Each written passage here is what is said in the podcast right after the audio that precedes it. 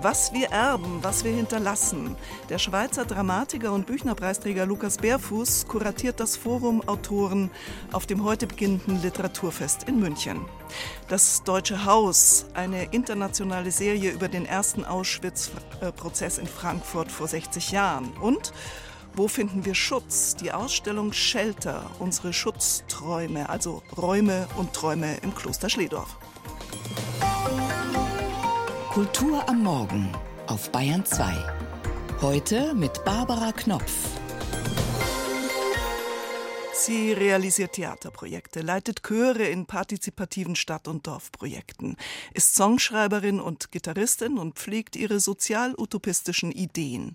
Die Musikerin Bernadette Hengst wurde in den 90er Jahren bekannt als Teil der legendären Hamburger Band Die Braut haut ins Auge. Jetzt erscheint ihr siebtes Soloalbum, Visionäre Lehre. Auf dem Cover versucht Bernadette Hengst in einsamer Wüstenlandschaft ihre Gitarre aus einer Gießkanne zu bewässern. In einem silbern leuchtenden Kleid, das auch ein Gärtnerinnenschurz sein könnte. Ein großartiges, irritierendes Bild, eine Utopie gegen die Resignation. Visionäre Lehre ist gerade bei Trikont erschienen.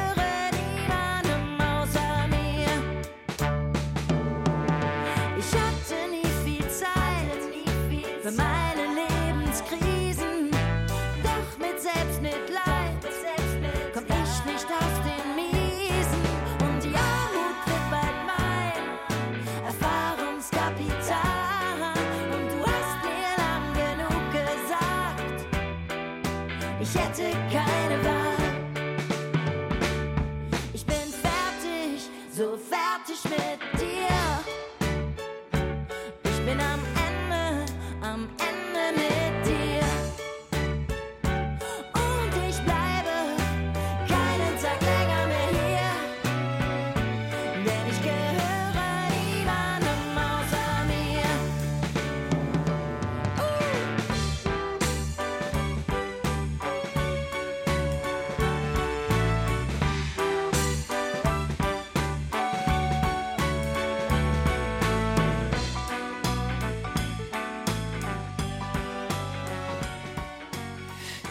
Erinnerungsarbeit ist mühsam in Gang gekommen. Erst 1963 fand auf Drängen des hessischen Generalstaatsanwalts Fritz Bauer der erste von drei Auschwitz-Prozessen in Deutschland statt.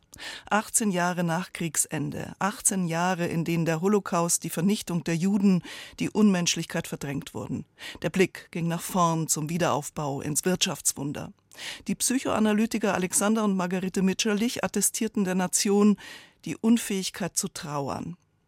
Nach doch noch erfolgter Erinnerungs- und Trauerarbeit sitzt jetzt wieder eine Partei im Deutschen Bundestag, vielen Landtagen und dem Europaparlament, die in Teilen vom Verfassungsschutz beobachtet und als rechtsextrem bewertet wird. Und Antisemitismus wird wieder sichtbar und salonfähig. Manchmal ist wohl doch wiederholte Aufklärung nötig. Auf dem internationalen Streaming-Kanal Disney Plus ist jetzt eine deutsche Serienproduktion zu sehen. Das Deutsche Haus, Julian Ignatrowitsch. Wie findet man die richtigen Worte für das Unaussprechliche, das Unvorstellbare, das, worüber lange gar nicht und bis heute nur zögerlich gesprochen wird? Wie spricht man über das größte Verbrechen der Menschheitsgeschichte, den Holocaust und sechs Millionen tote Juden? Eine Serie, die dieses Thema aufgreift, muss wissen wie die Serie Deutsches Haus weiß es, Sie zitiert die Akten, den Originalton aus dem ersten Auschwitz-Prozess in Frankfurt 1963. Hiermit erkläre ich die Verhandlung in der Strafsache gegen Mulka und andere für eröffnet. Mehrere hundert Stunden Tonbandaufnahmen hat Serienmacherin Annette Hess ausgewertet und verwendet diese teilweise sowohl im Buch als auch jetzt in der Serie. Dadurch sind Opfer wie Täter und das Prozessgeschehen relativ authentisch und wirken besonders eindrücklich. Am 24. Mai 1943 bin ich mit meinem Mann Josef und meinen beiden Mädchen Ruth und Miriam aus dem Warschauer Ghetto nach Auschwitz deportiert worden. Gut ein Drittel der Serie spielt im Gerichtssaal und so hören wir oft minutenlang zu, wie das Unvorstellbare ausgesprochen und das Schweigen gebrochen wird. Er ist zu mir gekommen und hat gesagt, ich gehe jetzt ins Gas. Der Junge war zwei Tage im Lager und hat gewusst, was dort passiert. Der Junge hieß André Rappaport und er wusste alles. Aber du nicht und du auch nicht. Nein, du hast nichts gewusst. Du hast nichts gewusst und du nicht. Alle habt ihr nichts gewusst, nein? Du hast auch nichts gewusst von den Vergasungen. Iris Berben als jüdische Zeugin, Heiner Lauterbach als angeklagter NS-Offizier Wilhelm Boger oder Max von der Gröben als Staatsanwalt Joachim Kügler.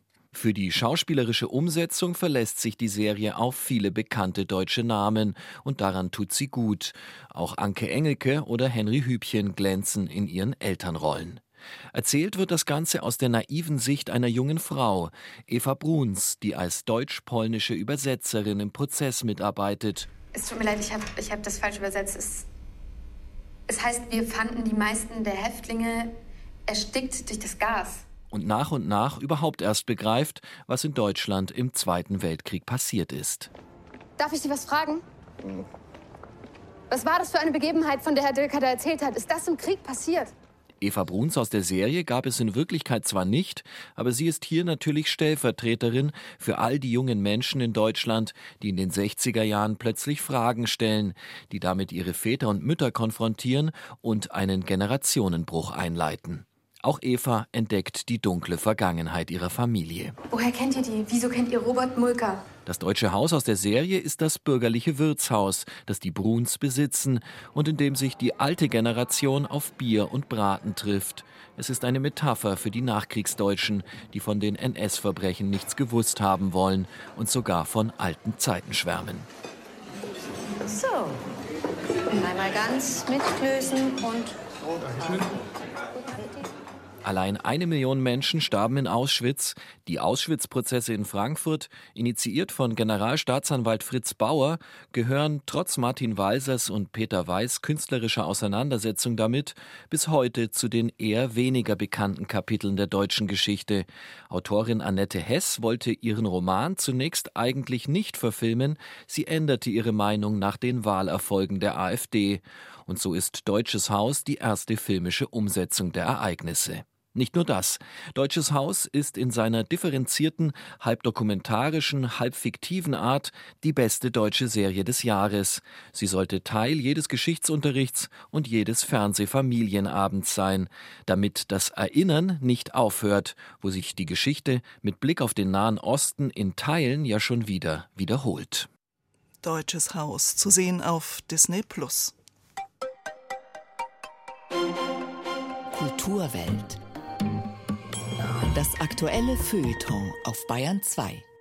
München leuchtet im Herbst immer literarisch, denn es ist wieder Zeit für das Literaturfest.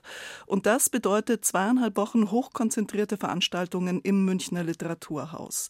Außerdem wird zurück am alten Ort die Bücherschau im Haus der Kunst stattfinden. Die Monazensia wird zum Literatursalon nicht nur historischer Stimmen, sondern auch gegenwärtiger Subkulturen. Und es präsentieren sich die unabhängigen Verlage. Kern des Literaturfestes ist traditionell das Forum. Das steht in diesem Jahr unter dem Motto Was wir erben, was wir hinterlassen und wird kuratiert von dem Schweizer Dramatiker, Schriftsteller und Büchnerpreisträger Lukas Bärfuß. Ich freue mich, dass Sie ins Studio gekommen sind. Grüß Gott, Herr Bärfuß. Hallo, Frau Knopf, vielen Dank für die Einladung. Ihr Motto, das die Veranstaltung des Forums überschreibt, ist eben Was wir erben, was wir hinterlassen. Ich finde, das ist doppelköpfig. Also als Erbengesellschaft, die wir ja sind, sind wir immer so fixiert auf das Finanzielle, also ökonomisch, welche Profite, welche Gewinne sich da so angesammelt haben. Aber das ist natürlich ein sehr enger Fokus und es wird ja nun auch sichtbar, zu welchem Preis, also welche Hypothek wir hinterlassen. Was wollen Sie dann mit diesem Motto alles darstellen?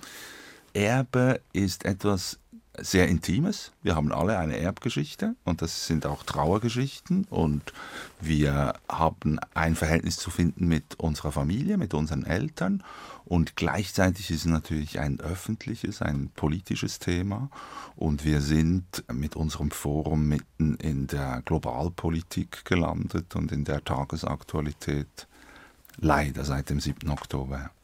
Was sich dann eben auch gleich an dem Eröffnungsabend heute Abend zeigt, da wird der israelische Philosoph Omri Böhm sprechen und sicherlich sehr gegenwärtig auch einen Blick auf Israel und die Ereignisse dort werfen.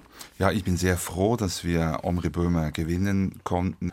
Sein radikaler Universalismus, äh, der vor anderthalb Jahren, glaube ich, auf Deutsch erschienen ist, ist natürlich von einer unglaublichen Aktualität. Das heißt, die Auseinandersetzung mit dem geschichtlichen Erbe und mit der Identitätspolitik und mit Israel natürlich, das äh, ist bei ihm äh, sehr, sehr gut aufgehoben. Sehr gut aufgehoben, ja. Wir mhm. dürfen uns, ich weiß nicht, ob wir uns freuen dürfen, aber ich glaube, wir werden alle etwas lernen an diesem Abend. Und wenn wir jetzt schon bei Israel sind, dann muss man natürlich auch das Erbe der Gewalt und des Holocausts ja auch bedenken. Auch da werden Sie einige mm, Abende haben zu dieser globalen Erinnerungskultur. Gerade jetzt ist es sehr, sehr dringend. Wir haben oder sind dabei, die letzten Zeugen zu verlieren, die letzten Zeitzeugen. Und wir sehen, dass der Antisemitismus überall wirklich äh, immer unverschämter wird und immer öffentlicher und man gewinnt wieder Wahlen damit.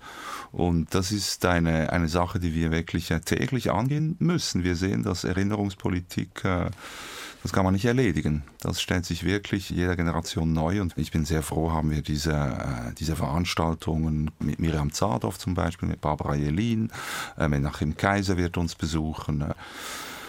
Ja, und ich bin natürlich auch ähm, erschüttert. Und ich bin erschüttert, dass die Arundhati Roy, die vorgesehen war, gar nicht ausreisen, weil die Regierung Modi sie angeklagt hat wegen einer, einer Sache von vor 13 Jahren, glaube ich, war es, ein Vorwand, um wirklich eine Kritikerin und eine sehr deutliche Stimme gegen Nationalismus und gegen Faschismus und gegen Umweltzerstörung zum Schweigen zu bringen. Und auch da wird natürlich der Druck der Ereignisse auf dieser Veranstaltung sein.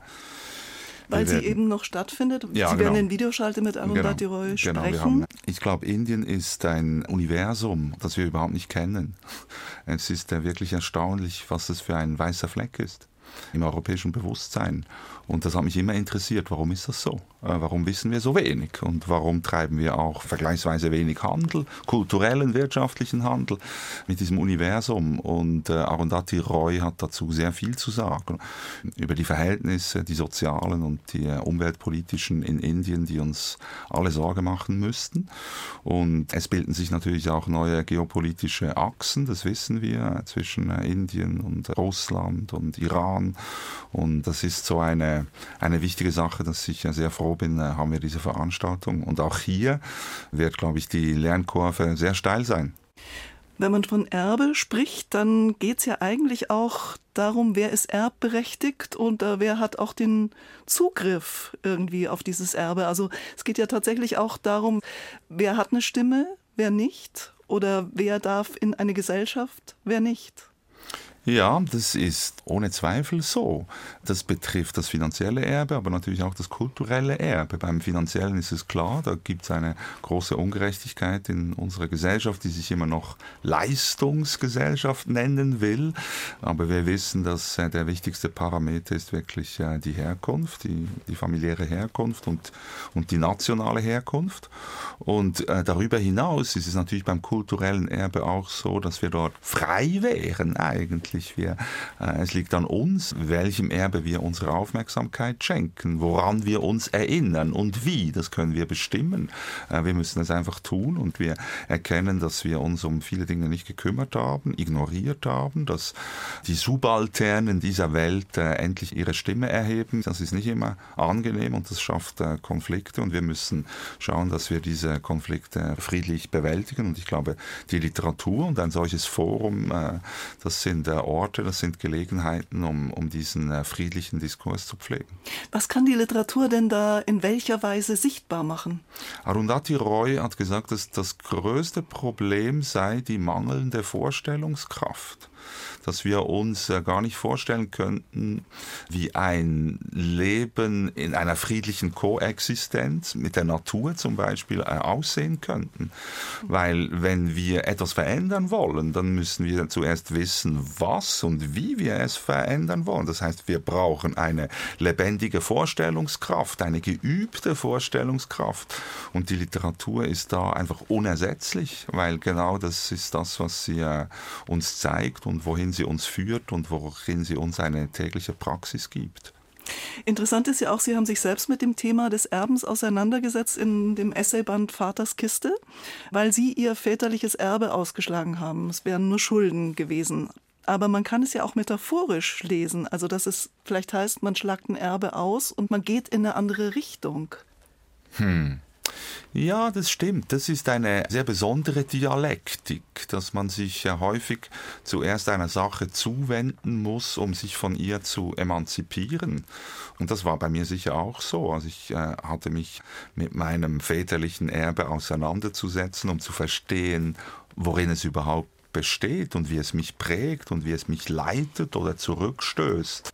Und wäre das auch so eine Zielvorstellung für so ein Literaturfest, am Ende doch auch zu wissen, wo geht der Weg hin? Von Kapitalismus über Rassismus, über Identität, über Kriege, überall lauern derzeit Dinge, gegenüber denen man ohnmächtig dastehen könnte.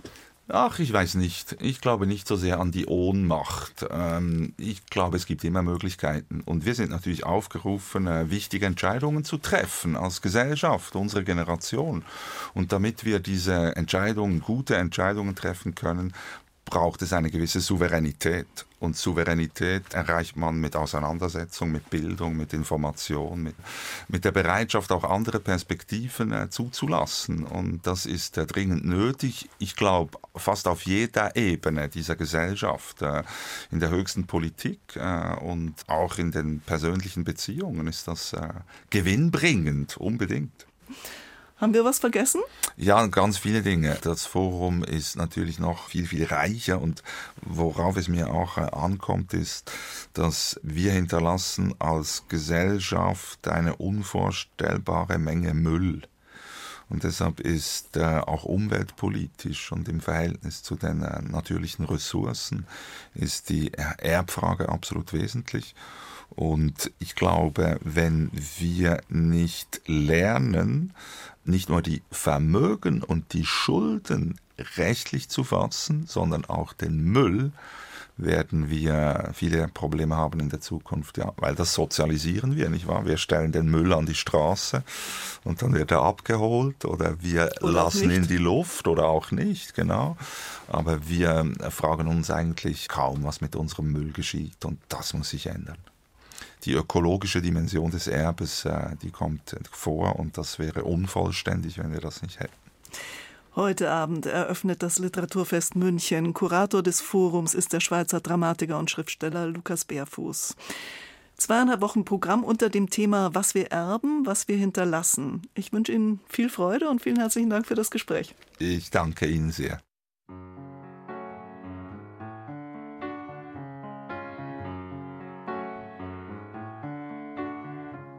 Die Straßen sind gepflastert mit den Fragen nach dem Sinn. Und auf dem Spiegel steht geschrieben, wo ist meine Jugend hin? Manchmal wünschte ich, dass der Palast zerfällt, dann wäre endlich Platz für eine andere Welt. Und sie ist wie eine Utopie.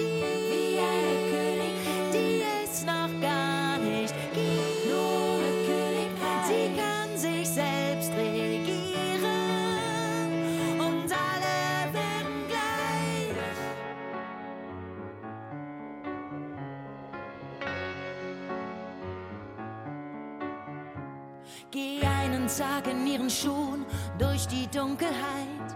Die Schönheit der Revolte leuchtet in der Möglichkeit. Ob Mann, ob Frau, ob non-binär, ob reich oder prekär. Die Solidarität aller Geschlechter ist die Zärtlichkeit. Und sie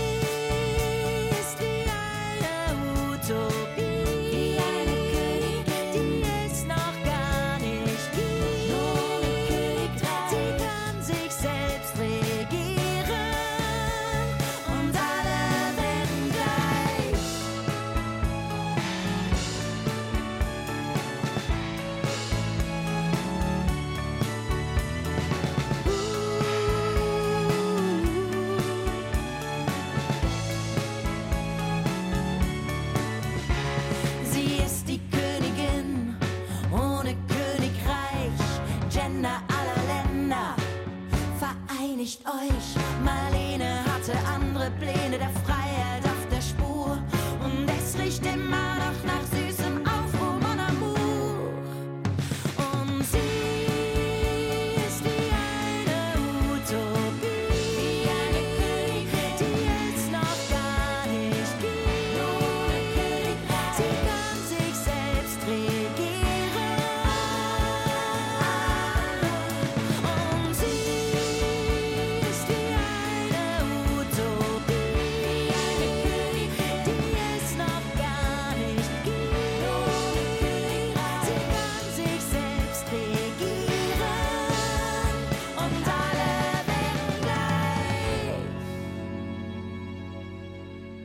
Sie ist wie eine Utopie, ein programmatischer Titel von Bernadette Lahengs neuem Soloalbum Visionäre Lehre.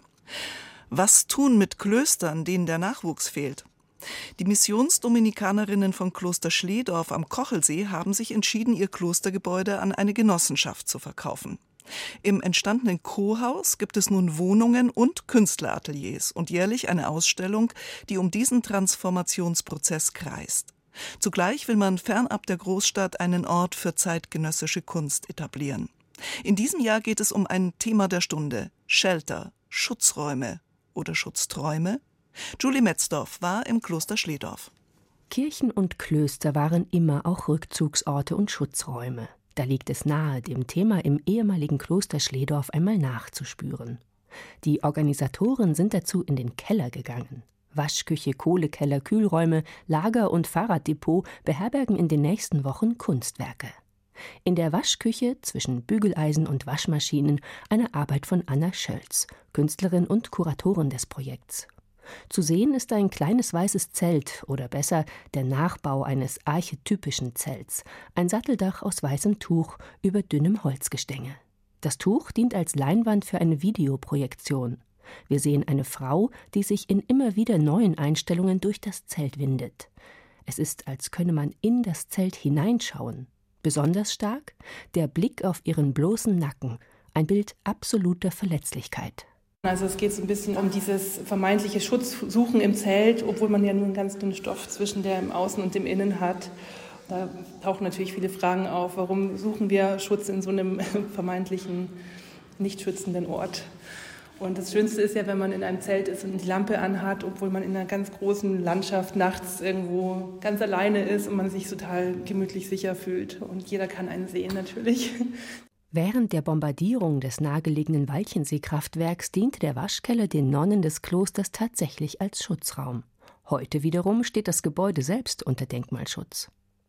Gleich ums Eck hängt der geschlachtete Schlafsack. Aus dem Inneren der kuscheligen Röhre drängen bunte Strickwülste hervor, wie Gedärme. Wieder ist da dieses Nebeneinander von Schutz und Ausgeliefertsein.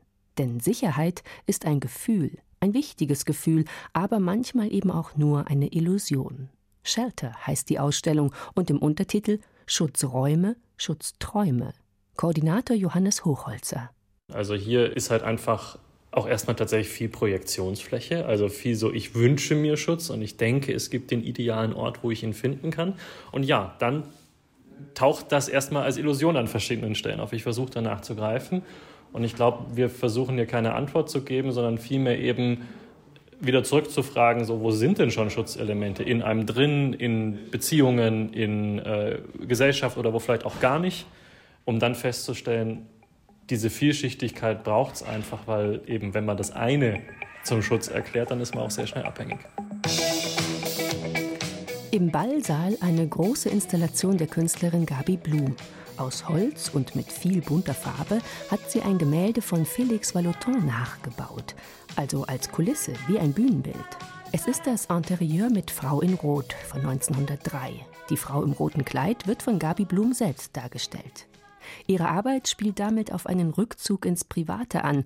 Zugleich betritt hier eine Künstlerin ein Kunstwerk. Auch Kunst kann ein Schutzraum sein. Und gleichzeitig gibt es eine Geschichte von 1903, da geht es um die Hutnadelvorfälle. Äh, zu der Zeit haben die Frauen angefangen, sich allein im öffentlichen Raum zu bewegen, was unüblich war, macht man nicht als ordentliche Frau und wurden dann belästigt von Männern und haben sich mit ihren Hutnadeln gewehrt. Und dann wurden weltweit teilweise die Hutnadeln verboten. Weiter geht's durch den Klosterkeller.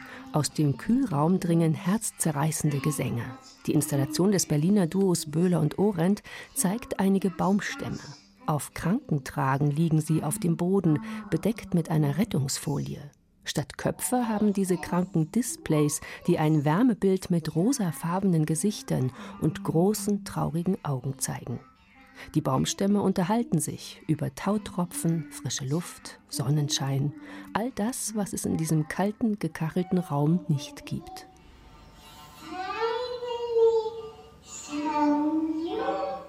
Wie fragil Schutz sein kann, zeigt sich in der Kapelle des Klosters. Nicht wenige Butzenscheiben sind kaputt, ein Hagelsturm hat das Glas zerstört, die Kapelle ist bitterkalt.